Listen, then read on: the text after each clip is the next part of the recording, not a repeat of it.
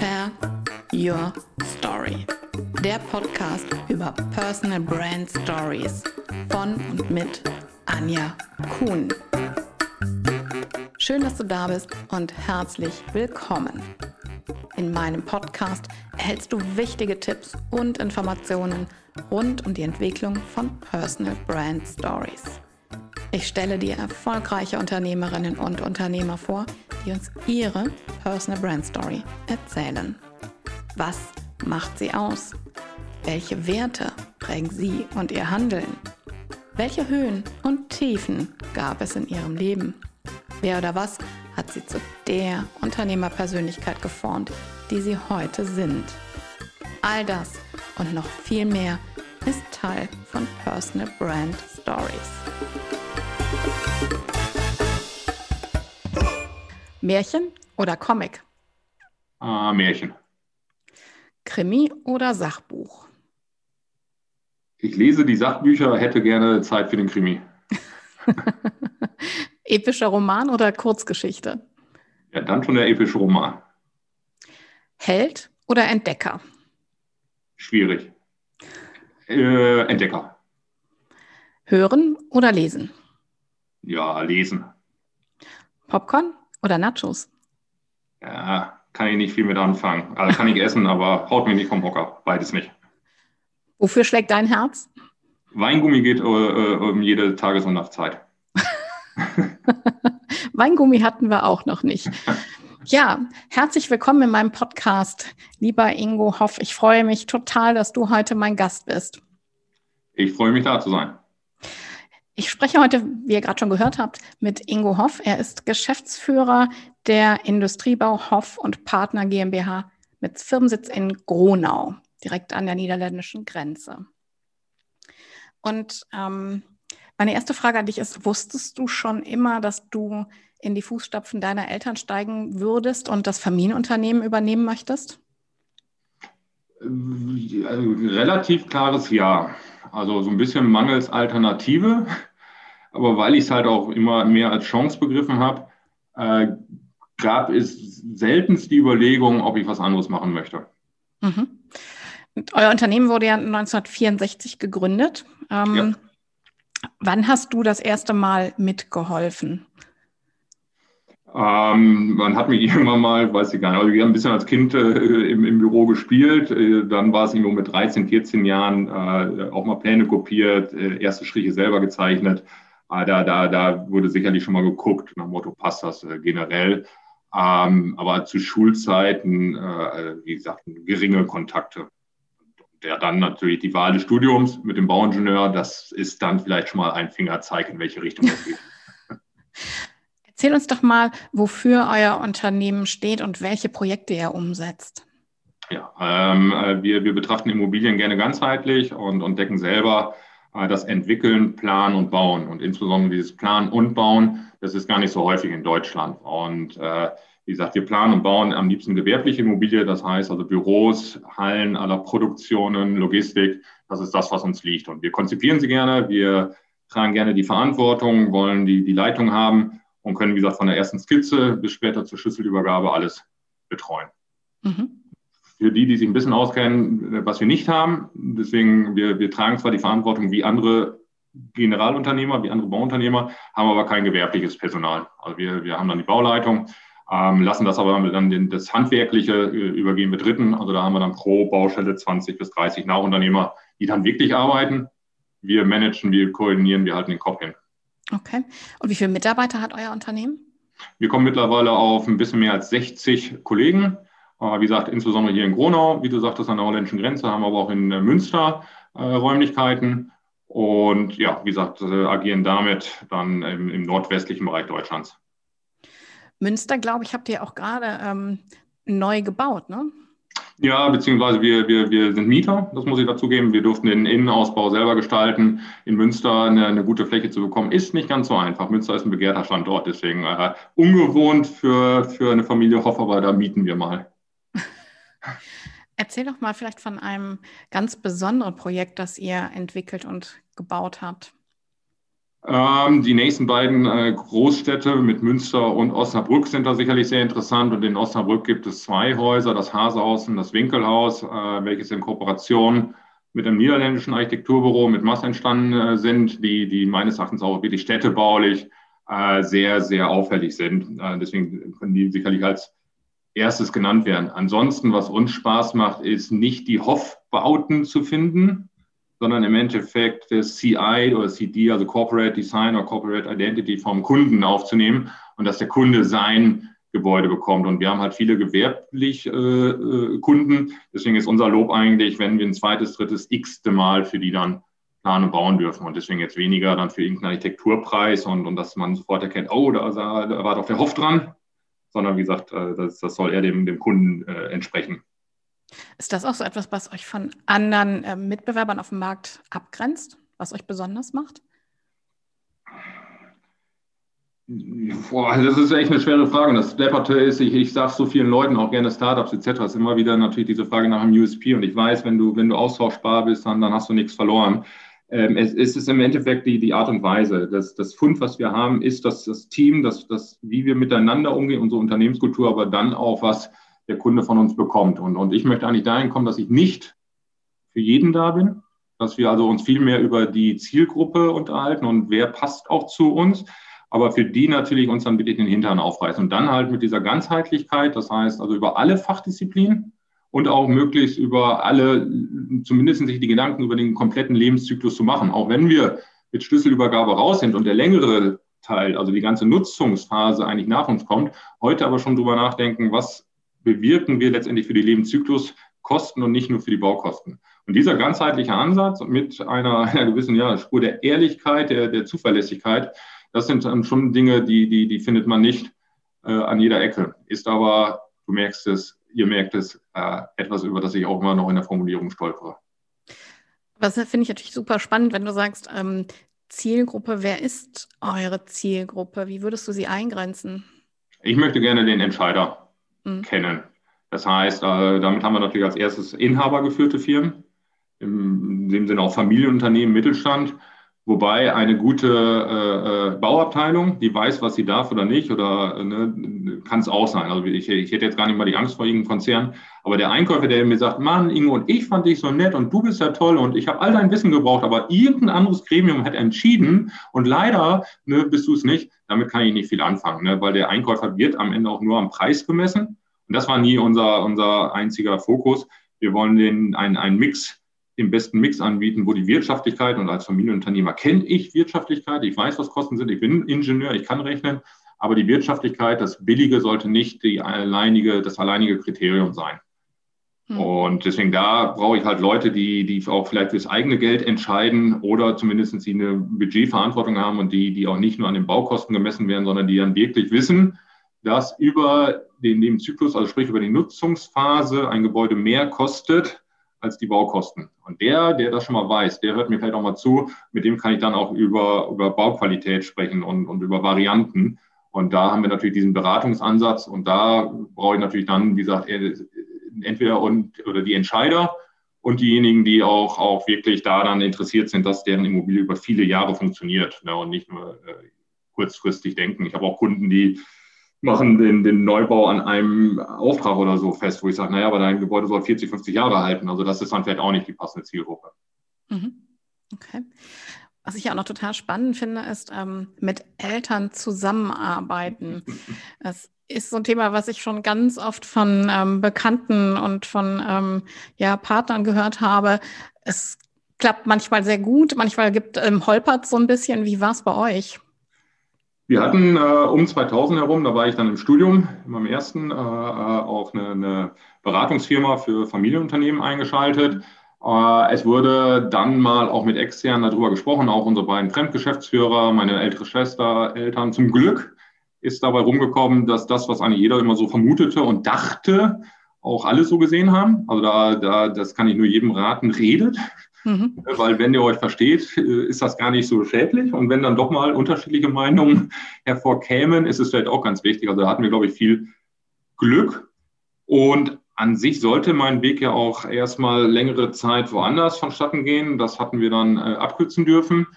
Weil es keine gute Übergangsregelung gab. Und dann habe ich wirklich nur ein Jahr äh, woanders gearbeitet und bin dann schon zurückgekommen. Und das heißt also tagtäglich seine Eltern auch äh, in dem höheren Alter zu sehen, war für mich völlig normal. Mhm. Und äh, wie gesagt, war für uns immer, immer viel mehr Freude und, und äh, auch da mehr Chance als Risiko. Also deswegen, das ist, glaube ich, nach all dem, was ich gelesen und gehört habe, nicht äh, typisch. Das habe ich auch gelesen und gehört und auch schon miterlebt, ja. Aber man hat uns damals auch gesagt, wir hatten dann, wie gesagt, äh, eigentlich eine Übergangsregelung finden wollen, weil mein Vater war halt 39 Jahre alt, als ich geboren wurde. Das war 1978 vielleicht nicht ganz so normal. Heute ist es vielleicht schon eher äh, ja, gang und gäbe. Und das habe ich auch immer zu Vater gesagt, das liegt dann ja weniger an mir. Ne? Und dementsprechend wollten wir eigentlich, dass er ausscheiden darf mit Mutter an seiner Seite und dann über mehrere Jahre wie eine Art Beirat gründen. Aber dann brauchst du natürlich mindestens ein oder mehrere Personen, die es in der Zwischenzeit führen, das operative Geschäft.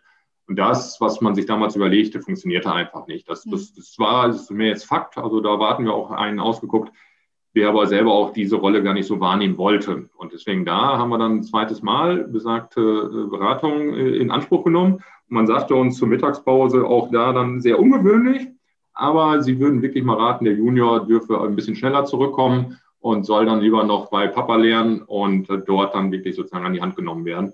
Deswegen da gab man uns damals auch das Gefühl, dass das keine der Standardlösungen äh, ist aus deren Hause, sondern dass man das wirklich eher als Ausnahme gesehen hat. Aber wie gesagt, bei uns äh, funktionierte es zum Glück sehr, sehr gut. Konnten deine Eltern gut loslassen? Ich habe das Glück, dass Mutter sehr, sehr früh ihr Vater unterstützte. Also die beiden da wirklich ein kongeniales äh, Gespann waren, aber sie wirklich äh, ihn unterstützte. Vater immer jemand war, der gerne viel entschieden hat, aber die Leute hat arbeiten lassen. Also er hatte äh, allen immer den Freiraum gelassen. Und es gibt so ein paar Glaubenssätze, die ich auch übernommen habe und die äh, lauten zwei davon. Äh, hindere die Leute nicht am Arbeiten, also lass sie ruhig. Und das andere ist, du darfst halt auch außerhalb der Arbeitszeiten über, über das Business nachdenken. Also wir sind nicht als Unternehmer da an die Arbeitszeiten gebunden. Und das, das fand ich auch ganz gut. Und deswegen hat der Vater an sich immer äh, den Leuten auch einen gewissen Raum überlassen. Und, und natürlich, wir mussten dann lernen zu schauen, wann durfte der Ingo welche Entscheidungen auch selber tragen. Oft waren wir einer Meinung, dann ist es nicht so schlimm, wer entscheidet. Aber auch bei uns gab es natürlich die äh, Momente. Und was ich gar nicht mag, ist, wenn ich irgendwo hingetrieben werde und es dann, wenn ich nicht dahinter stehe. Und dann habe ich auch Vater mir jetzt einmal gesagt, ist so, entscheide du, weil das ist dein Laden, du hast ihn aufgebaut, aber dann sei dir sicher, dass du es gerade gemacht hast. Oder lass mich dann ist es anders, als du möchtest und dann muss ich auch für die Verantwortung oder die Verantwortung tragen. Und da gab es dann auch beides. Der Vater meinte einmal, wirklich es dann besser zu wissen und hat es entschieden und einmal hat er dann auch mir äh, das überlassen und gesagt, tu, also na, nochmal, das, das bleibt natürlich nicht aus. Also das ist ja auch kein, kein Streit und, und kein Gegeneinander, das ist einfach menschlich, ne, dass man da auch mal unterschiedlicher Meinung ist. Und da muss man dann einen Weg finden, und deswegen, wir hatten da zum Glück dann auch die Geduld und die, äh, natürlich auch eine Weitsicht des Älteren, der das früh genug eingestielt hat, um einfach die Zeit für uns zu nutzen und deswegen auch viele Jahre wirklich da gemeinsam laufen zu dürfen. Sind Sie jetzt noch in irgendeiner Weise im Unternehmen eingebunden oder tatsächlich ganz raus? Ja, äh, Vater hat äh, dann ja leider uns vor drei Jahren verlassen, ist äh, kurzfristig verstorben, was aber vielleicht für so einen Entscheider und so einen Typen passte. Der hat uns dann vorverendete Tatsachen gestellt, so traurig es ist, aber war sicherlich äh, das eine, eine Art Abgang, die, die zu ihm passte. Und er selber hatte schon äh, Jahre vor seinem Tod äh, mich auch gefragt, wer denn so mein Sparingspartner, mein strategischer Freund äh, sein wird. Und das war so beim Autofahren, da hat man ja Zeit und da habe ich ihm auch gesagt, wie, äh, bist du doch.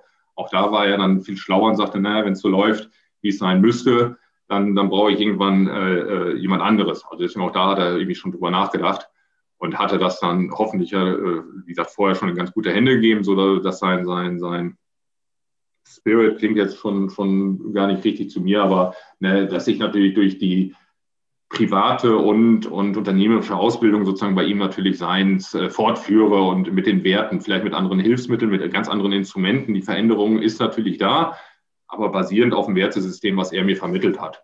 Und Mutter haben wir natürlich immer noch schön als Geschäftsführerin, damit äh, notfalls die Unterschriftsberechtigung gegeben ist. Nein, dementsprechend da schon, aber äh, äh, sie steht dann gar kein Muss mehr, sondern sie, sie darf alles wissen. Aber so wie sie früher auch eher Vater unterstützt hat und selber nicht äh, äh ins Operative dermaßen eingegriffen hat, überlässt sie es auch heute mir und dem Team, letztendlich das Geschäft und, und hört mir gerne zu und, und weiß, was hier passiert, aber, aber muss keine Entscheidung dort treffen. Mhm. Welchen neuen Stempel hast du dem Unternehmen aufgedrückt? Irgendwo hatte ich mal äh, bei, bei einem Arbeitskreis zur Leitbildentwicklung, äh, ich weiß gar nicht mehr, wo den Spruch gehört, der da lautete, ich bin das Leitbild. Das klingt, finde ich eigentlich schon fast zu arrogant, aber irgendwie mit einem Augenzwinkern habe ich den dann übernommen, dass ich dann auch gesagt habe, nee, ich will mich gar nicht so wichtig nehmen und das ist wiederum eigentlich schon wieder das Allerwichtigste, dass ich versuche, es sehr schlank zu halten, mit sehr viel Mut, äh, mit sehr viel Vertrauen. Eigentlich versuche den Leuten den Rücken zu stärken, was auch nicht immer funktioniert und auch nicht immer gut ankommt. Es gibt viele Leute, die brauchen klare Orientierung, die würden gerne so diesen starken Chef haben, der alles entscheidet. Und ich halte das halt für so deppert. Und deswegen brauchen die mit mir dann halt ein bisschen Geduld, dass wir viel reden, dass ich sage, wenn es kein anderer entscheidet, dann kommt her, sagt mir euer Wissen, dann mache ich schon. Also das ist ja gar kein Thema. Ich möchte ja keinen im Regen stehen lassen. Jetzt muss ich ein bisschen schneller reden, weil ich so viel auf dem Herzen habe. Also wieder eine Spur langsamer. Ich bin ja wohl da. Ich lasse ihn nicht im Regen stehen. Aber kennt ihr nicht diesen Spruch, wenn uns hier unten an der Drehbank mal einer fragen würde? Und genau das möchte ich vermeiden, dass ich sage, Leute, da wo ihr euch doch gut aufgestellt fühlt, dann entscheidet es doch. Solange ihr das im, im, im Wissen oder im, im Glauben fürs Team macht, nicht für sich selber, sondern fürs Team, dann stecke ich euch den Rücken. Und wenn mal was passiert, dann lernen wir bitte als Erste daraus. Und wenn es große Entscheidungen werden, dann macht es ein Vier-Augen-Prinzip. Und wenn ihr nicht mehr weiter wisst, dann ist es ein Zeichen der Stärke, wenn ihr Sachen auch wieder abgebt und sagt, Ingo, das übersteigt hier meine Fähigkeiten, mein Horizont, meine Tragweite, was auch immer.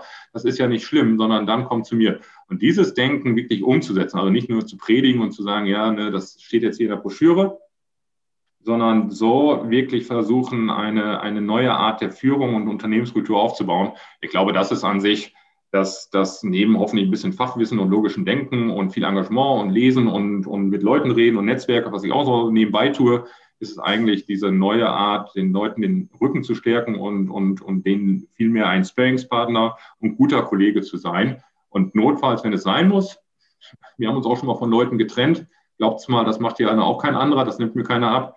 Das, das muss ich dann durchziehen. Das ist dann die Kehrseite meines Jobs. Das weiß ich, dazu stehe ich. Aber wie gesagt, 99 Prozent bin ich der Ingo, den man duzen darf und mit dem es dann auch in eine Richtung geht, weil wir meines Erachtens ja in einem Boot sitzen, was in die gleiche Richtung fahren sollte.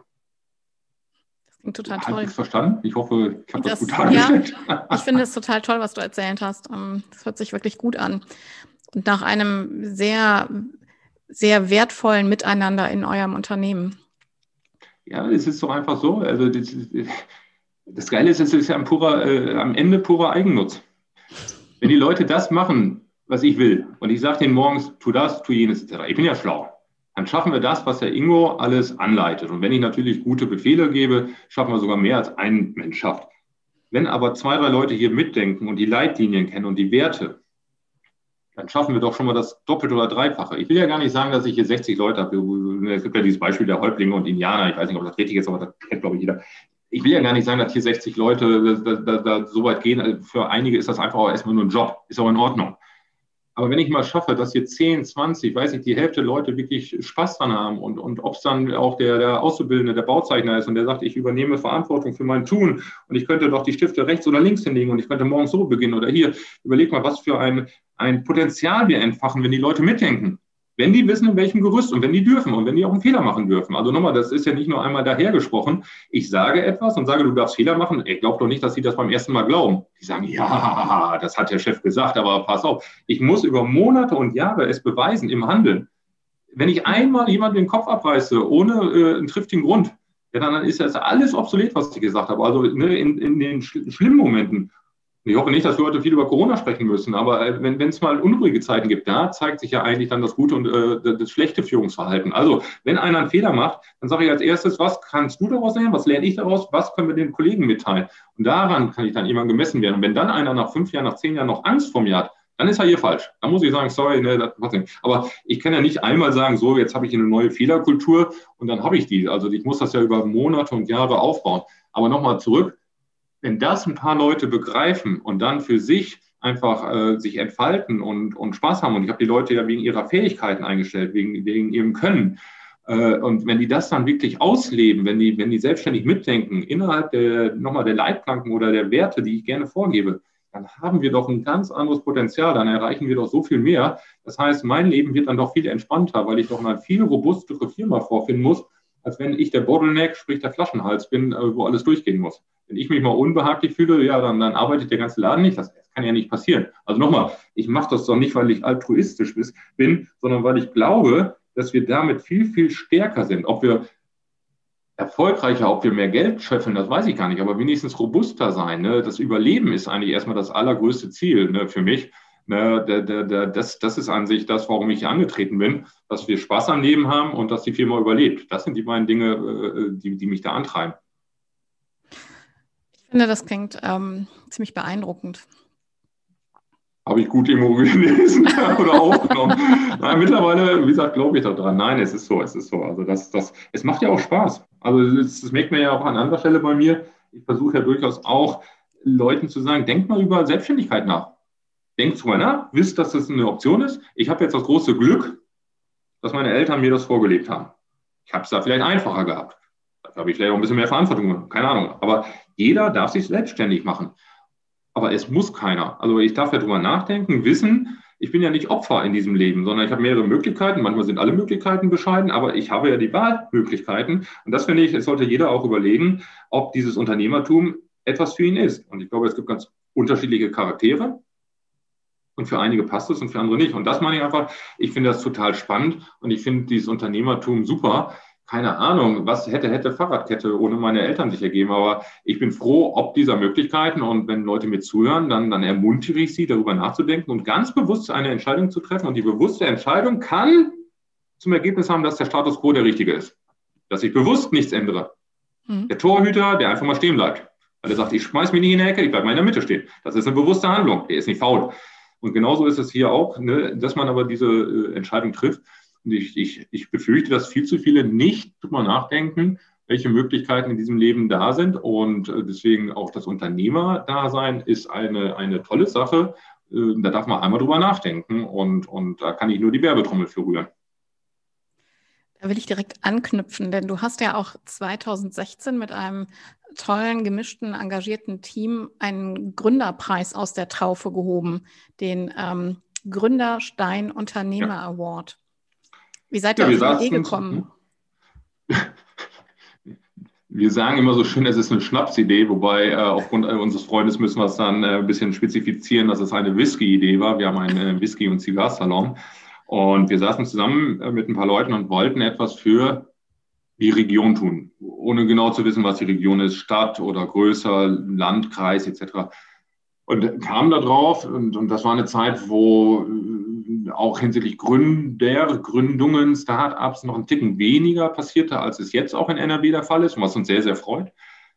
Und da kamen wir auf die Idee, dass das irgendwie das Matching, eigentlich hatten wir schon die Idee, dass man auch etablierte Unternehmer, Unternehmerinnen an den Tisch holen muss, aber dass das unsere äh, Möglichkeiten übersteigt. Und dann hatten wir halt gesagt, nee, dann kümmern wir uns erstmal um die, um die sozusagen kleinen und bieten denen mal was an und haben so dann, wie gesagt, diesen Award, den Preis für die ja, beste Unternehmensidee ins Leben gerufen. Und wir haben in den Jahrgängen immer wieder gemerkt, dass eigentlich dieses Zusammenbringen, das Miteinander reden, das sich auch austauschen, auch untereinander, also gar nicht mal nur vom Orga-Team, sondern auch untereinander, das war eigentlich immer der, der größte Mehrwert. Die, die Aufmerksamkeit und vielleicht der Preis, also das ist nett. Ne? Das, das, das, das ist eigentlich nur so ein Anlass gewesen. Aber dieses Miteinander, und, und auch diese Unterstützung, die auf einmal Leute für sich äh, bedeuten können, das, das ist eigentlich das Faszinierende und das ist auch das, das was mir, mir da viel Spaß dran macht. Und, ähm, wie funktioniert das? Ihr seid ja sehr, sehr unterschiedlich Unternehmen, auch die da zusammengekommen sind. Wie läuft das dann ab? Das heißt, ähm, Gründer reichen ihre Ideen ein, ihre Konzepte ein Genau, also wir haben es am Anfang auch probiert mit den Niederländern. Da, da merkt man leider, leider diese Grenze, die, die ich auch gerne überschreiten wollen würde. Auch mit der Grafschaft Bentheim in Niedersachsen haben wir so ein bisschen unsere Schwierigkeiten. Das heißt, äh, man merkt schon, dass auch unsere äh, Aufmerksamkeit, die Erreichbarkeit so zwischen Gronau und Münster am höchsten ist, also äh, im Münsterland. Wobei wir hatten in diesem, also 2020, auch jemand aus Wilhelmshaven dabei, die dann wiederum über einen persönlichen Kontakt zu uns kam. Also wir nehmen jeden auf, der irgendwie da auch mit dem Münsterland äh, Positives sozusagen verbindet. Und, und jeder, der halt äh, eine Idee hat oder sich gerade gegründet hat, wir haben es jetzt mal auf drei Jahre festgelegt, Oder, das ist zwar in der Form noch nicht passiert, wenn einer äh, irgendwas komplett auf links krempelt, wenn er zum Beispiel eine, eine, eine Firma übernimmt und, und sie komplett neu ausrichtet. Also jeder, der an sich diesen unternehmerischen Mut hat und etwas Neues wagt, den wollen wir gerne ansprechen, dass der äh, mit uns an einen Tisch kommt. Und der, der darf sich mit einem One-Pager, also zu Deutsch mit einer DIN A4-Seite bewerben. Die meisten kriegen das hin. Ein, zwei scheitern auch da. Ne? Der One-Pager, der längste, den wir bekommen haben, war 23 Seiten. Das war dann eine ganze Präsentation. Da hatten wir so unsere Probleme. Haben wir dann auch zurückgeschrieben, äh, musste nochmal eingekürzt werden. Und dann geht es halt in wirklich Workshops, äh, die wir natürlich auch mal wieder äh, verfeinern. Am Anfang haben wir auch Vorträge äh, gehalten, beziehungsweise haben Leute eingeladen. Mittlerweile merken wir, dass eigentlich mehr das Miteinander, das Reden wichtig ist. Und dann geben wir eigentlich nur den Rahmen vor und das Thema laden immer noch mal den einen oder anderen Gast ein, aber versuchen den Leuten viel mehr Raum zu geben, dass sie sich gegenseitig befruchten. Aber am Ende müssen sie auch immer mal wieder so einen Pitch halten, so zwei Minuten oder eine Minute, wirklich auf den Punkt kommen. Ne, das, was ich ja eingangs so schön selber hinbekommen habe. Deswegen weiß ich, wie schwer das ist. Aber darum geht es ja immer mal bei einem Cocktailtreffen oder IHK-Empfang oder ähnliches, wenn die alle wieder erlaubt sind, ja, den, den, den, dem Gegenüber ganz schnell es schmackhaft zu machen, ne, wir müssen länger miteinander reden. Du musst mich mal einladen. Du, du, wir müssen uns morgen treffen ich erwarte ja gar nicht, dass er nach einer Minute mein Produkt kauft oder mir eine Million Euro Eigenkapital gibt, aber dass er wenigstens sagt, Ingo, wir sollten uns weiter unterhalten. Also lange Rede, kurzer Sinn, da müssen sie pitchen, damit wir auch sehen, nach Motto, wer entwickelt sich dort und dass wir am Ende dann gucken, äh, wer hat sowohl eine gute Idee, aber wem trauen wir es auch als Person zu? Weil die beste Idee kann durch einen doofen Gründer äh, in den Sand gesetzt werden und ein ganz toller Gründer wird natürlich mit der falschen Idee auch keinen Erfolg haben. Und wir versuchen an sich beides zu bewerten, was immer sehr am Ende auch subjektiv ist, aber in dieser Gruppe, was du gerade sagtest, von unterschiedlichen Leuten im Orga-Team schon versucht wird zu mitteln. Äh, Gibt es auch äh, manchmal sehr äh, äh, interessante und äh, hitzige, aber positive Diskussionen, wo am Ende teilweise mit Punktesystemen etc. gearbeitet wird, mit Argumenten und nach, nach dem zweiten Whisky äh, sind wir uns dann doch irgendwann einig und haben dann eine Auswahl zwischen drei und fünf Finalisten, die dann vor einer externen Jury am Ende dann wirklich um den Preis selber betteln. Nutzt ihr oder ähm, arbeitet ihr auch mit den Gründern, mit den Startups zusammen, um dann auch euch gegenseitig zu befruchten? Also das ist natürlich also die, die, die, die, Motivation, der Antrieb aus dem Orga-Team äh, muss man natürlich jeden Einzelnen befragen. Also für mich ist es ganz, ganz wertvoll, einfach der eigenen Unternehmensblindheit fortzusorgen. Also ich lerne sicherlich äh, annähernd so viel von den Startups äh, wie die von mir, weil ich einfach immer wieder gerne zuhöre warum, weshalb, was, wo, wie die machen. Und die wissen es vielleicht vorher nicht und ich auch nicht, aber irgendwo kommt auf einmal so ein Funke über. Und, und wenn der auch nicht ganz augenscheinlich ist, aber ich kann ja Ideen adaptieren, ich kann sie übersetzen, ich kann sie umformen, aber ich brauche ja vielleicht mal den Anstoß. Und das sind sicherlich Dinge, die dann halt Leute mit diesem unternehmerischen Mut mir auch locker äh, zurückgeben können. Und wir versuchen natürlich mit dem, dass wir uns jetzt schon ein paar Jahre beschäftigen, dass wir vielleicht ein bisschen länger am Markt sind, dass wir auch ansonsten da schon ein Netzwerk haben, versuchen wir natürlich über was auch immer, vielleicht Wissen, aber auch ganz oft über Netzwerk, natürlich neben dem Preis auch den äh, äh, Startups, den, den Gründern was zurückzugeben. Und ähm, bist du dann auch längerfristig eine Art Mentor für die?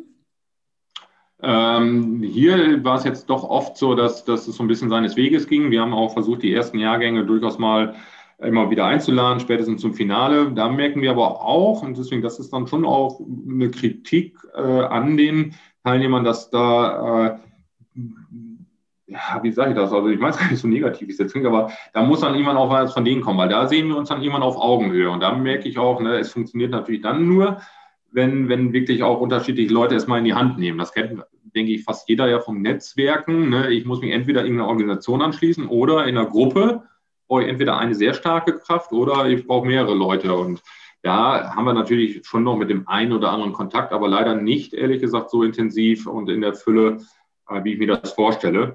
Ähm, aber wir haben, äh, oder ich jetzt persönlich, immer noch eine Handvoll Leute äh, von jetzt fünf von, haben wir denn 50 oder so, mit denen ich da wirklich guten Kontakt habe, die ich zum engeren Netzwerk zähle und da, da hat sich sicherlich schon, schon gelohnt. Ne? Und die äh, einen oder anderen, so, so drei, vier, haben auch immer mal gesagt, Ingo, hast du mal unter äh, vier Augen äh, Gehör für mich? Ähm, ich habe da mal eine, Frage und wie wäre es vielleicht auch mit dem Business Angel und kann ich das so machen oder nicht?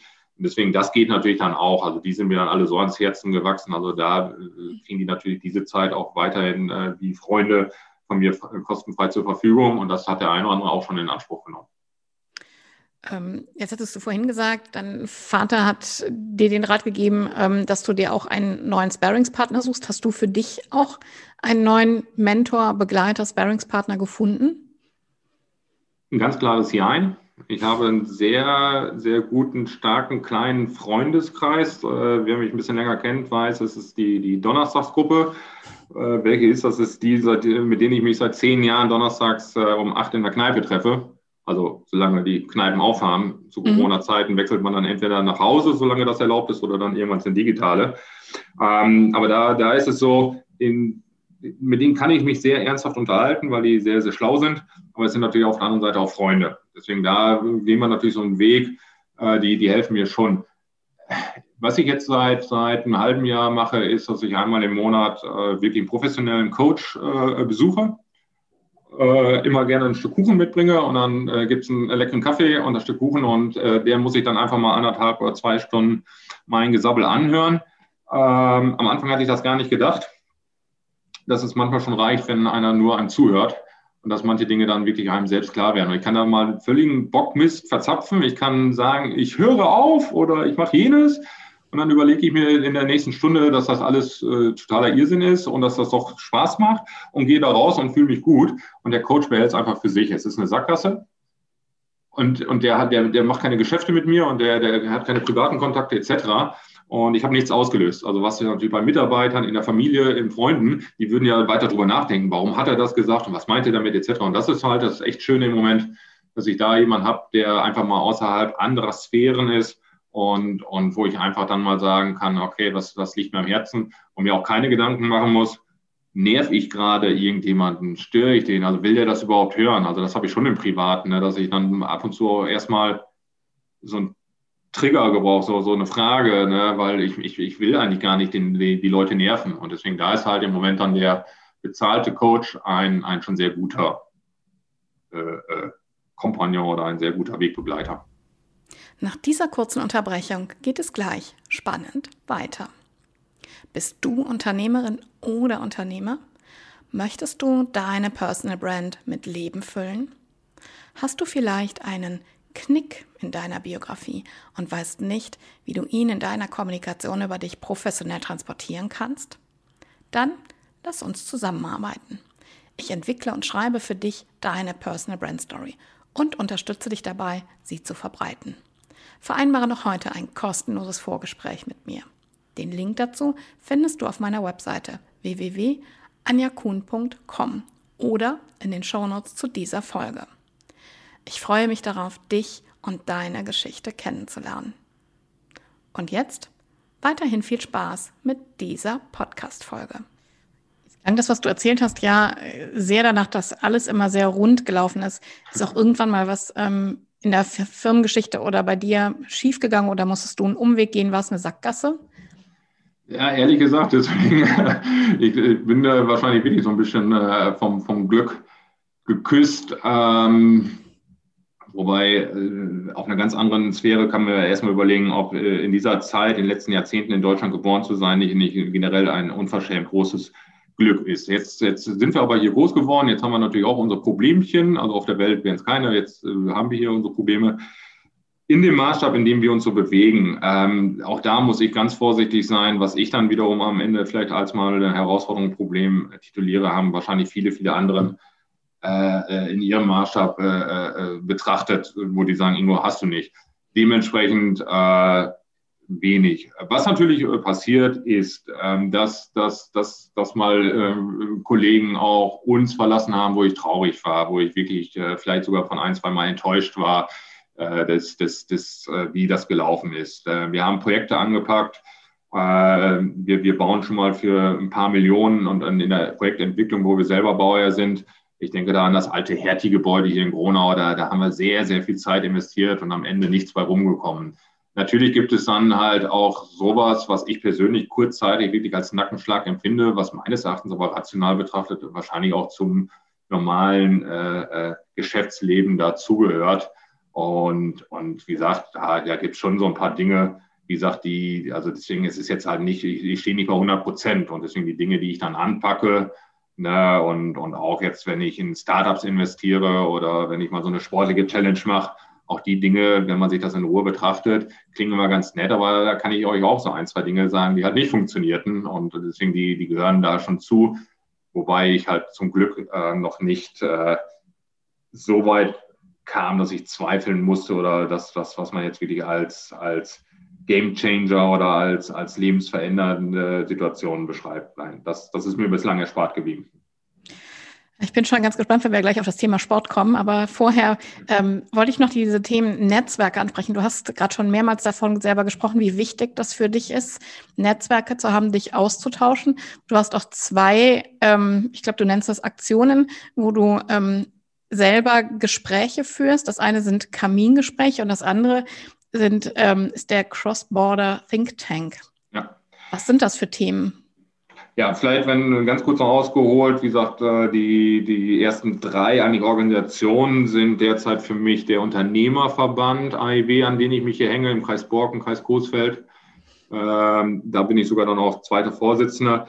Äh, wie gesagt, da, da habe ich eine Organisation, die viel anbietet und macht und an sich diese, diese Vernetzung vorantreibt. Also deswegen, das ist natürlich erstmal so, so am einfachsten. Und eine IAK kann man sicherlich auch mal über einzelne Dinge schreiten. Ähm, ich finde es aber grundsätzlich gut, dass es sie gibt und deswegen war ich ganz happy. Da wurde ich ja wirklich mal in die Vollversammlung gewählt. Also die machen es ja wirklich mal so, dass dann ja pro mhm. Platz im Jahr einer mal auf der Strecke bleibt.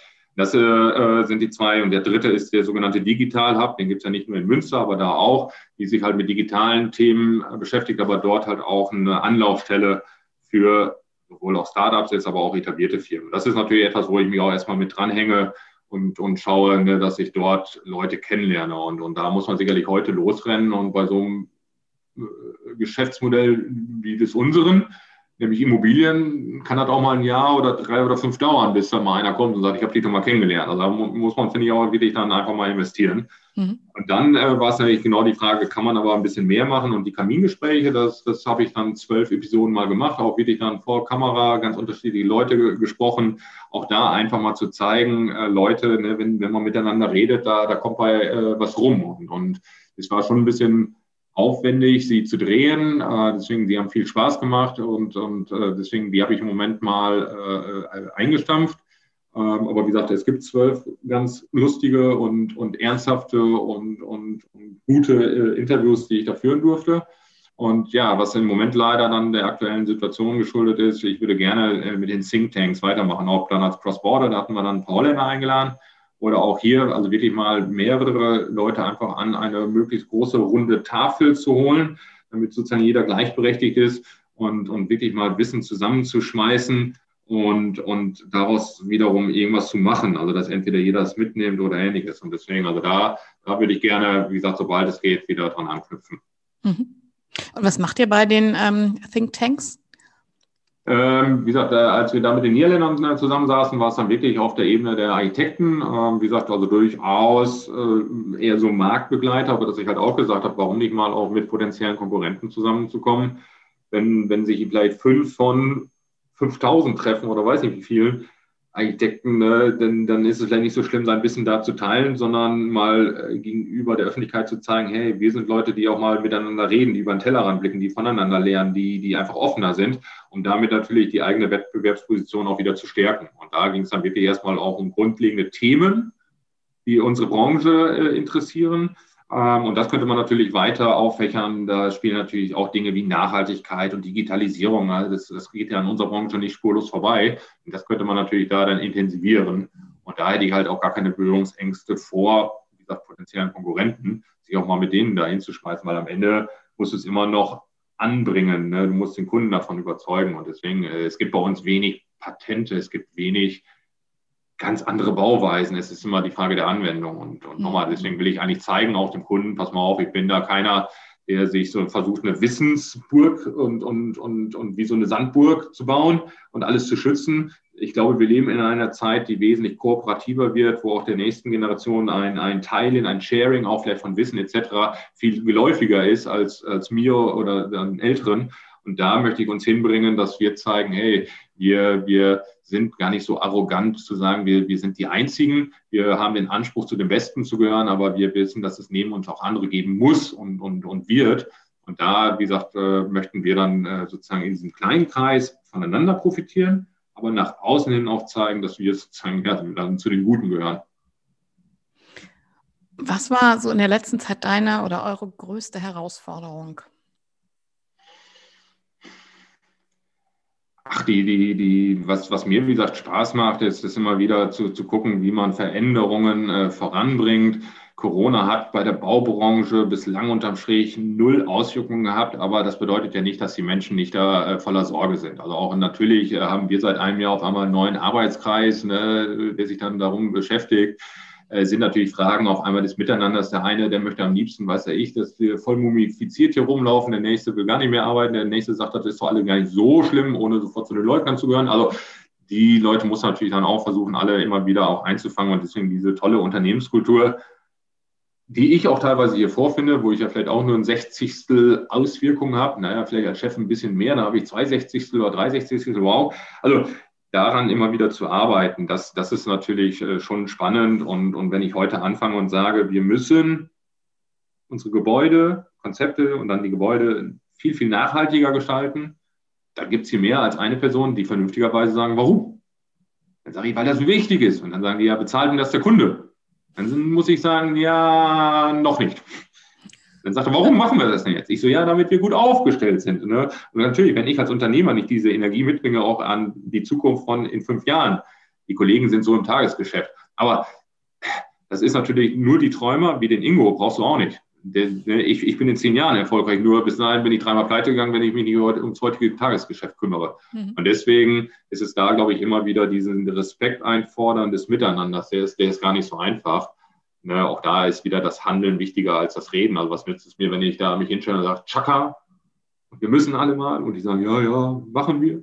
Ne, dann, das, das ist, glaube ich, so das Wichtigste. Und Digitalisierung und Fachkräftemangel etc. pp. Sorry, nicht jammern, machen. Also das gehört jetzt dazu und das, das gibt es auch schon seit zehn Jahren oder länger. Ne, das ist keine, keine besondere Herausforderung für uns. Du hast ja jetzt auch schon mehrmals davon gesprochen, dass ihr, ähm, dass es dir sehr wichtig ist, auch die Verbindung zu dem Nachbarland aufzubauen und zu intensivieren. Ja. Was heißt das genau für dich, dass ihr da in dieser Grenzregion lebt und, und arbeitet?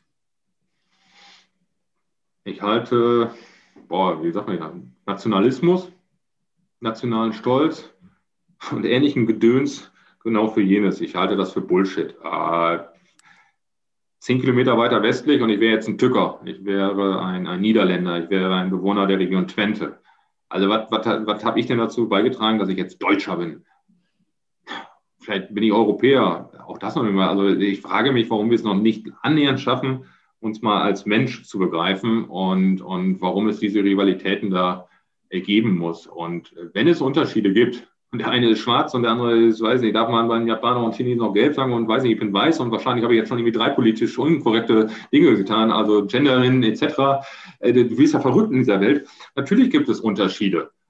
Und der eine ist groß und der andere ist klein und der eine ist weiblich und der andere ist männlich und vielleicht gibt es auch noch divers und ich weiß nicht was. Aber können wir nicht uns erstmal darauf einigen, dass wir Menschen sind und diese kleinen Unterschiede, zum Beispiel mit den Niederländern, die sind an sich eher schön und, und es ist, äh, finde ich, sehr herzerfrischend, wenn Leute unterschiedlich sind. Und, und da ist es einfach so, dass, dass das hier also naheliegend ist, einfach mal auch über die Grenze zu gehen und setzt dich an den alten Markt in Enschede, immer mal wieder dann davon ausgehen, dass irgendwann die Geschäfte und die, die Kneipen wieder aufhaben und du fühlst dich wie im Urlaub. Ne? Und, und äh, wenn ich mit Leuten zum Fußball gehe und schaue mir dann halt FC Twente gegen, Ajax Amsterdam oder, oder Feyenoord Rotterdam oder ähnliches an, äh, ist das doch mal was ganz anderes. Es ist nicht auch immer die deutsche Bundesliga. Ich habe das Gefühl, ich bin in Bayern München näher, wobei das irgendwie dann 700 Kilometer entfernt ist. Und nochmal, es ist so naheliegend an sich, da auf, auf, auf seine Nachbarn mal zuzugehen und die Unterschiede halt nicht als, als beängstigend zu sehen, sondern als, als Bereicherung. Und ja, dementsprechend, das, das macht schon, finde ich, dann auch irrsinnig Spaß, äh, da dann, äh, wie gesagt, diese Unterschiede eher als, als Chance zu sehen.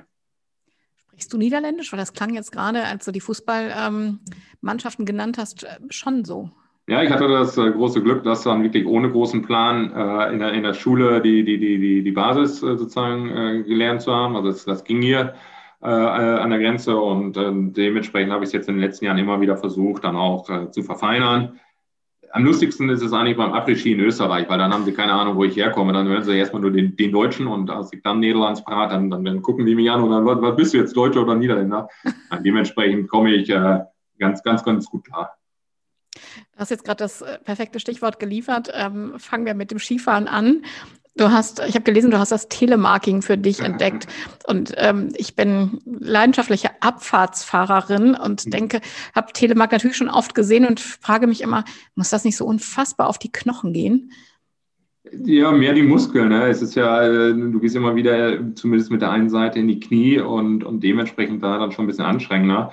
Die, die Frage ist, äh, ich bin ja Flachland-Tiroler. Ich hatte das große Glück, dass meine Eltern jedes Jahr uns äh, zu Weihnachten mitgenommen haben, dass ich also wirklich jedes Jahr Skifahren durfte. Und natürlich, was du als Kind lernst, das, das ist natürlich äh, äh genial. Also ich würde auch jedem raten, versuch deinen Kindern möglichst viel zu ermöglichen, erstmal kennenzulernen. Ob das dann Skifahren sein muss, mit all den Kosten und Entfernungen sei dahingestellt. Und nein, dementsprechend ist das etwas, ich würde, ich würde immer den Skiurlaub, den Winterurlaub einem Sommerurlaub vorziehen. Das ist meins, ne, das, das, ist, das, das macht viel, viel mehr Spaß für mich, da, da, da blüht das Herz. Aber irgendwann ist es halt so, dass dann das Skifahren schön und gut ist. Und wenn man nur von A nach B möchte oder ein bisschen entspannt und dann nochmal ein Gläschen Wein trinken möchte, dann, dann reicht das ja auch. Oder du siehst es halt als Sport.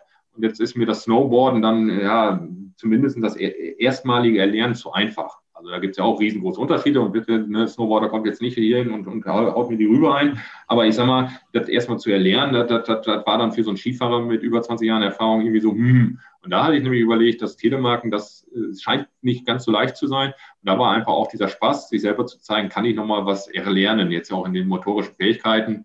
Und meine Frau, die, die über mich erst das Skifahren gelernt hat, die seufzte so ein bisschen so, oh, jetzt muss ich auf dich Rücksicht nehmen. Ich so, ja, jetzt drehen wir das mal um. Jetzt musst du mal kurz auf mich warten. Aber sie hat dann das doch eingesehen, dass es äh, sein musste, dass ich da Spaß dran hatte. Und ja, mittlerweile komme ich da sehr äh, anständig runter. Ähm, und ja, die Zielsetzung ist dann aber äh, in den nächsten Jahren äh, beides äh, zu machen. Und deswegen, ich glaube schon, dass ich dann auch wieder äh, für meinen Freundeskreis dann auf die, auf die alpinen Abfahrtskier wieder zurückkomme. Aber wie gesagt, das Telemarken ist schon eine, eine wirklich lustige Sache, weil es einfach mal äh, was Besonderes ist. Ne? Es, es, es, du siehst es nicht an allen Ecken und Kanten und das war für mich einfach mal so der Ehrgeiz, der, der, der Ansporn, etwas Neues zu machen. Das scheint aber ja insgesamt im Sport dein, dein Ansporn zu sein. Ähm, wenn ich das mir anschaue, was du alles gemacht hast, ähm, 100 Kilometer in 24 Stunden wandern. Das ist ja nur eins von den Sachen. Erzähl mal selbst, was, ähm, wie kommt es, dass du dich ausgerechnet für solche besonderen Aktionen interessierst oder sofort da, da reinspringst? Ja, gute Frage. Drei Antworten. Die erste Antwort wäre, weiß ich nicht. Die zweite ist vielleicht so männlich, äh, weil ich es kann. Die dritte ist, wenn man ein bisschen drüber nachdenkt, ja, weil irgendwie eine gewisse Unruhe äh, da wahrscheinlich in mir ist und, und ich dann irgendwie auch mal vielleicht was erreichen möchte. Aber wir, wir, ich glaube, man kann es sogar bis auf eine psychologische Ebene holen. Ziele wie erfolgreich sein oder gesünder leben sind, wer sich ein bisschen mit den Management-Theorien beschäftigt, ja keine wirklichen Ziele. Ne? Mhm. Es sind vielleicht nette Träume, vielleicht Visionen oder etwas anderes. Warum? Es ist gar nicht messbar.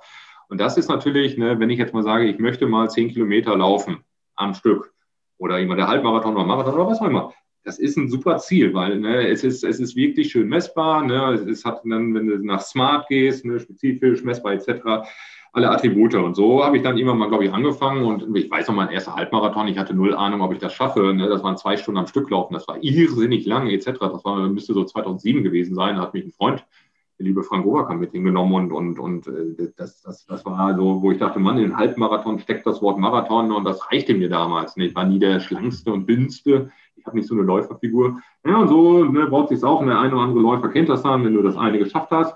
Dann dauert es ein paar Tage und dann hast du die nächste Idee. Und ja, so kam ich dann zum Marathon und den bin ich dann auch dreimal gelaufen, nie ganz schnell, immer vier Stunden, vier Stunden zehn.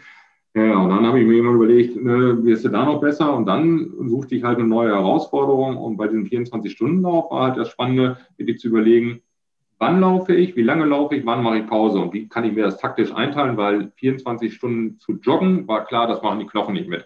Also, und da war dann mal dieser Ansatz, hey, ich laufe gerne, ich finde das äh, Joggen wirklich spaßig. Also das trennt ja die Leute. Die eine Hälfte findet super, die andere Hälfte hasst es. Ich mhm. gehöre zu denen, die es mögen. Und so kam ich mal dahin äh, zu sagen, hey, schaffe ich sowas? Um daraus letztendlich auch Selbstvertrauen zu tanken, zu sagen, das ist natürlich jetzt dann ein bisschen, ja, was heißt Wert Herrgott, aber äh, meine Überlegung geht dahin, wenn ich jenes schaffe, dann schaffe ich auch alles andere. Also ich, ich ziehe da wirklich Selbstvertrauen raus, weil ich mir ein Ziel setze und wenn ich mein eigenes, äh, mein eigen gesetztes Ziel schaffe, dann traue ich mir halt auch viele andere Dinge zu. Und das steht eigentlich dahinter. Und dann, wie gesagt, wollte ich ja eigentlich mit drei, ehrlich gesagt, mit drei Aufmerksamkeit erhaschenden Dingen es gut sein lassen. Das war dann Ingos Lauf, 24 Stunden in der Schweiz, also das dann joggend. Es war Ingos Wanderung mit äh, in 48 Stunden von der Anne-Frank-Straße Gronau zum Anne-Frank-Haus in Amsterdam. Das sind dann äh, 170 Kilometer gewesen. Das hat auch beides funktioniert. Und dann war es die Idee, eine Stadionrunde, was ja auch völlig deppert ist, weil du bist ja schon da, wo das Ziel ist. Also 400 Meter in unter einer Minute. Und ich hatte da echt viel trainiert und viel gemacht und einen großen Bohai und dann vor zwei Jahren gemacht und bin dermaßen über meine Grenzen hinausgegangen, dass ich auf der Zielgeraden 10 Meter, 5 Meter vorm Ziel stürzte, weil die Beine einfach nachließen und habe mich dann ins Ziel gerollt und war dann bei einer Minute und vier Sekunden. Und das ist natürlich für einen Ingo schwer zu ertragen, dass ich da äh, mit aufhören soll. Und deswegen, äh, ja, aus mehrerlei Hinsicht. Und dann hat halt besagter Freund Robert, der auch schon mit in Amsterdam war, den Stein wieder ins Rollen gebracht. Er sagte, sollen wir nicht mal wieder was für einen guten Zweck machen?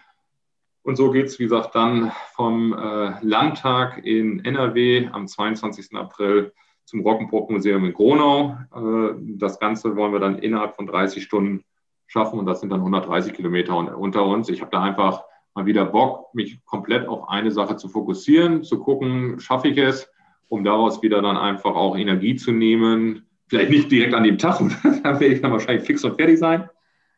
Aber danach einfach wieder zu sagen, so Leute, jetzt habe ich meinen Ego-Trip hinter mir, ich habe das für mich, so jetzt kann ich wieder mich anderen Zielen widmen und ich bin für euch da und ich weiß, ich bin ein guter, ich habe meine Selbstbestätigung geholt.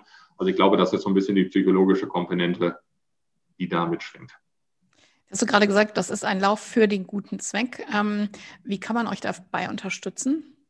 Ja, ähm, lustigerweise gab es die Homepage landtagslauf.de noch. Also ich dachte, dass irgendwo mal um irgendeinen Landtag vielleicht so ein Bambini-Lauf oder sonst was gewesen wäre. Nein, diese URL hatte noch keiner. Also wer Bock hat, www.landtagslauf.de.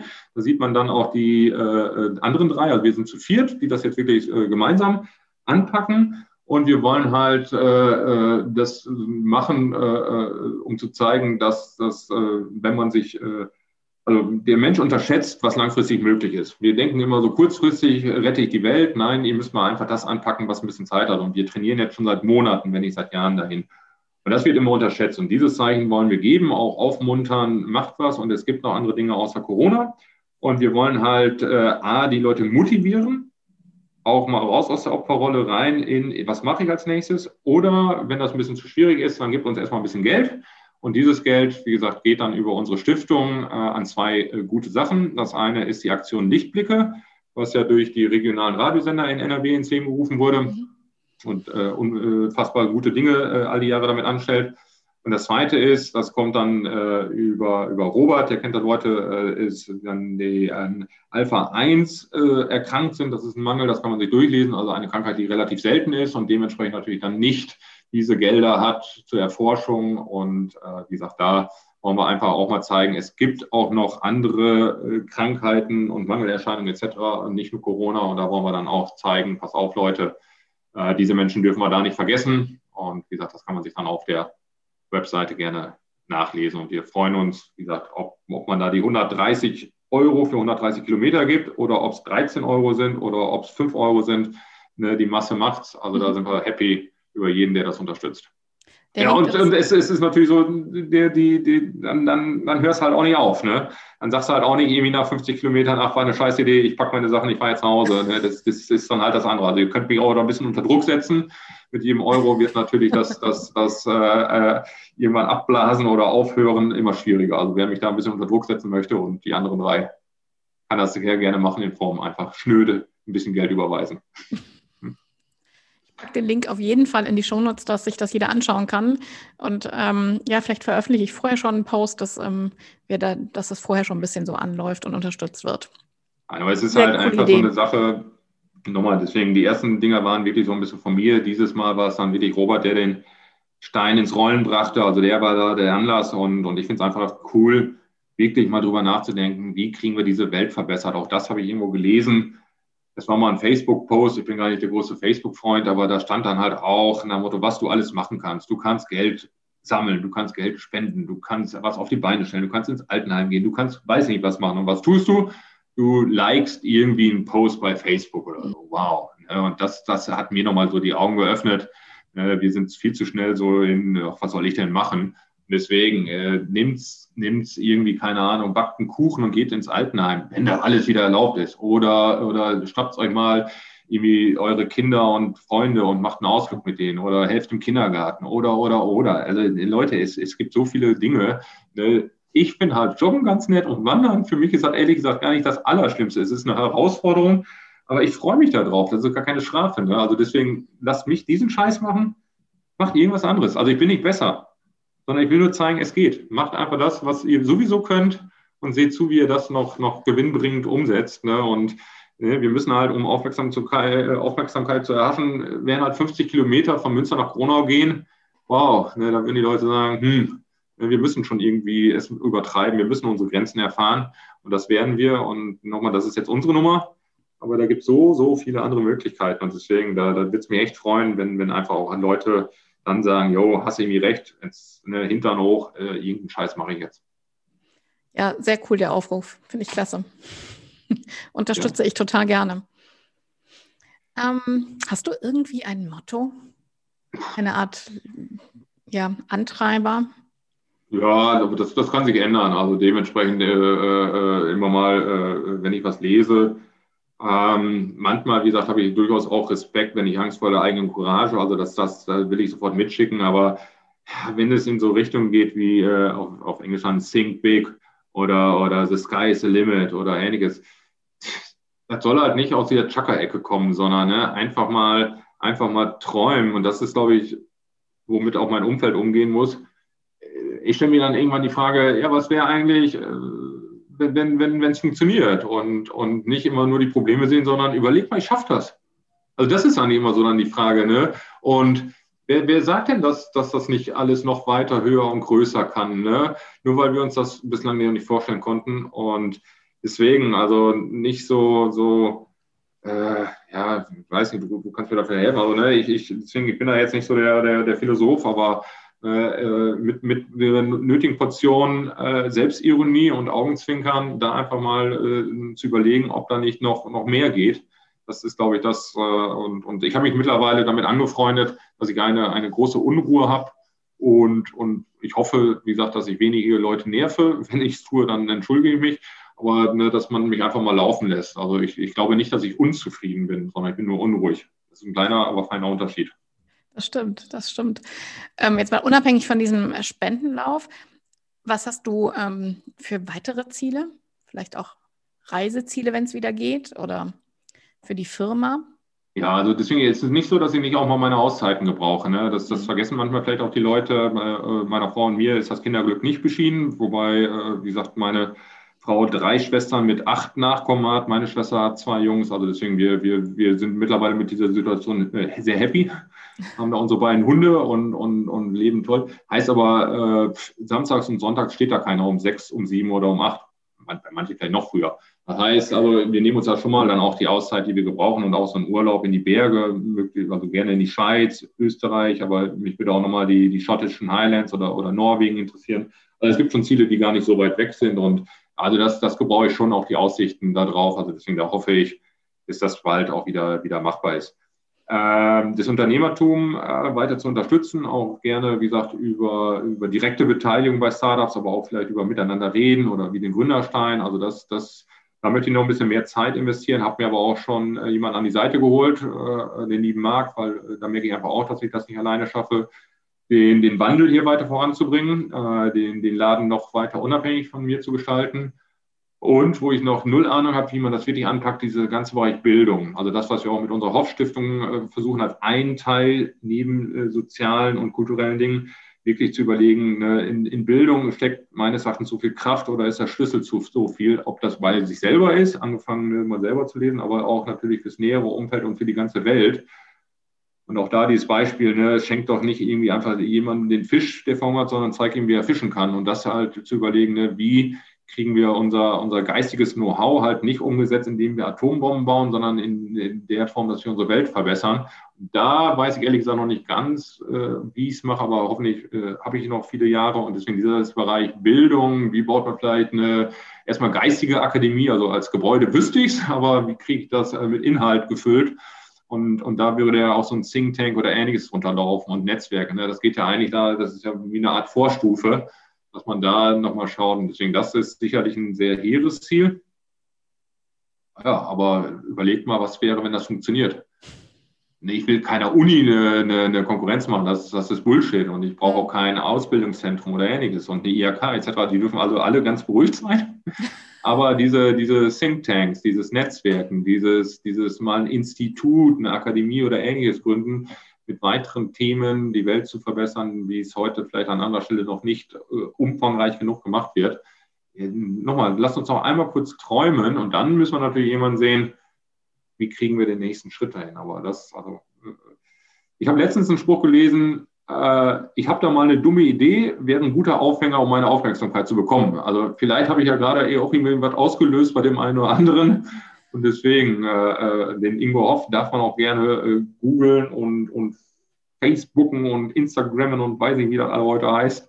Deswegen, also ich, ich will, ich, ich schaffe es nicht alleine. Das, das weiß ich leider mittlerweile auch. Bei allem Ego und bei allem Selbstvertrauen, wie gesagt, äh, möchte ich ein, ein Teamplayer äh, bleiben, weil ich nochmal daran glaube, dass es nur so das, das Bestmögliche rauszuholen ist. Ich verlinke auf jeden Fall auch deine ähm, Kontaktmöglichkeiten. Xing habe ich gesehen und ähm, ja, Instagram nehme ich beides mit auf, sodass sich jeder gerne mit dir vernetzen kann und vielleicht entsteht ja was draus. Nein, wir haben ja, äh, deswegen äh, vom, vom, vom Grunde her weiß ich, was meine Wurzeln sind. Also neben natürlich dann, wie gesagt, Eltern und äh, wen wir gar nicht angesprochen haben. Ich habe ja die ältere Schwester, fünf Jahre älter, auch Bauingenieurin, die ja natürlich das gleiche Recht gehabt hätte, die auch eine tolle Gesellschafterin ist und äh, die beste Schwester, die ich mir vorstellen kann. Der aber irgendwie so die kleine Stadt Gronau es am Ende nicht so am Herzen lag und diese Führung, die damals gesagt hat, wenn es der Ingo nicht tut, mache ich es wohl, um das zu erhalten. Aber das ist bitte keine, keine Voraussetzung, um eine Firma zu führen und die mittlerweile in Hamburg lebt und wo ich dann auch sehr gerne hinfahre mit, wie gesagt, zwei Jungs und ihrem Mann. Und die halt auch versteht, was ich hier mache, also die das dann auch äh, kann und nochmal, also äh, äh, daher komme ich, aber worauf ich hinaus wollte, schon wieder viel zu weit ausgeholt, die äh, Webseite natürlich Hoff und Partner zeigt mein, meine unternehmerische Basis, da, da komme ich her. Und was ich vom Inhalt äh, sicherlich nochmal äh, verbessern muss, was jetzt veraltet ist, äh, ist natürlich dann die ingohoff.de. Also es gibt die wohl auch, äh, wie gesagt, aber da müssen wir immer wieder ein bisschen an den Inhalten arbeiten, wenn mal Zeit ist. Wobei ich äh, da jedem empfehle, sich das Video anzugucken, wie du diesen 60-Sekunden-Lauf absolvierst, weil das fand ich total beeindruckend, wie du dich dann ins Ziel gerollt hast, weil du das gerade auch geschildert hast, ähm, wie du gestürzt bist und dann einfach die letzten Meter noch bewältigt hast. Ähm, ja, das Schöne ist, äh, warum ich da selber dann schmunzel, natürlich sollte man ein bisschen extrovertiert sein, also das will ich gar nicht abstreiten, das bin ich. Wenn man aber bei dieser Challenge oder auch bei den anderen beiden mal dann die, die O-Töne hört, dann kann man sich vorstellen, auch nach so einer Anstrengung wie dieser einen Stadionrunde wirklich so ein langer Sprint dann zu stürzen, etc. Was ich da sage, steht in keinem Skript, ist vorher nicht abgesprochen und nichts. Das, das, also wenn man mir sonst vielleicht nicht glaubt, dass ich auch mal ein paar Dinge so aus der, aus der Lameng hau, da siehst du, das, das ist irgendwo. Da kannst du dann sagen, jo oder nein. Nochmal, wenn dann einer sagt, komischer Typ, dann, dann ist es in Ordnung. Also ne, ist, ist, kann ich ja mit leben. Aber sagt mir keiner, dass ich ein Blender bin. Also ne, ich öffne mich. Also man, man kann sehen in großen Teilen, wer ich bin. Und, und wer dann noch, wer dann noch immer Lust hat, wer dann noch nicht genug hat, für den bin ich dann gerne da. Nein, aber nochmal, das, das ist meine Art und Weise, sehr offen damit umzugehen. Und ja, genau das finde ich halt selber lustig, weil ich im Nachhinein auf einmal mich selber erlebe oder dann so ein O-Ton höre und denke, ja, nö, bin ich, passt. Deswegen, das ist dann wirklich etwas, wo ich dann auch schmunzeln kann. Und ja, äh, deswegen darf auch jeder in meinem Umfeld wissen, äh, wenn ich etwas sage und wenn die Idee noch so spinnert klingt, man muss bei mir davon ausgehen, das könnte, könnte äh, ernst genommen werden. Es, es könnte sein, dass ich das wirklich verfolge. Deswegen, also das Allerschlimmste ist, wenn man meinen Worten nicht traut. Also deswegen, das, ne, dann, dann sollte man auch den Mut haben, und das weiß auch hier jeder, lieber mal sagen, Ingo, äh, das verstehe ich gerade nicht oder das sehe ich anders. Das ist völlig in Ordnung. Aber glaubt mal nicht, ich versuche nichts im Sande verlaufen zu lassen. Das finde ich einen großartigen Schlusssatz für unser Gespräch. Herzlichen Dank, Ingo, für all das, was du uns erzählt hast. Total lebendig und ähm, ja, auch so erlebnisreich, großartig. Herzlichen Dank.